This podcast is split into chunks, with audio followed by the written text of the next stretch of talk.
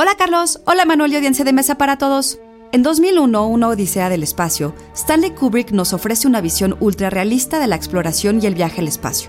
Cuando HAL 9000 asesina a Frank Poole mientras camina por el espacio, David Bowman debe volar la escotilla de su cápsula para regresar al Discovery.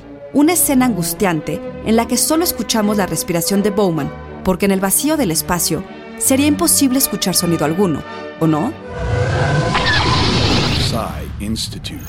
Masterpiece Your Life. La suspensión de la incredulidad se refiere a la voluntad del espectador para hacer a un lado su sentido crítico y aceptar las limitaciones de la historia que se le presenta, sacrificando el realismo, la lógica y hasta la credibilidad con tal de adentrarse en el mundo de la obra. La expresión se deriva del concepto de verosimilitud, con el que Aristóteles dice que para convencer es preferible una mentira creíble a una verdad increíble, y fue acuñada en 1817 por Samuel Taylor Coleridge en un fragmento de su biografía literaria en el que habla de una fe poética por la que se transfiere a las sombras de la imaginación el suficiente interés humano como para lograr esa voluntaria suspensión de la incredulidad.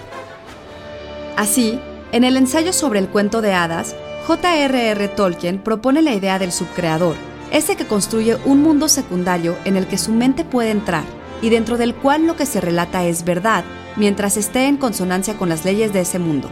Idea original y guion de Antonio Camarillo. Yo soy Ana Goyenechea y nos escuchamos en la próxima cápsula SAE.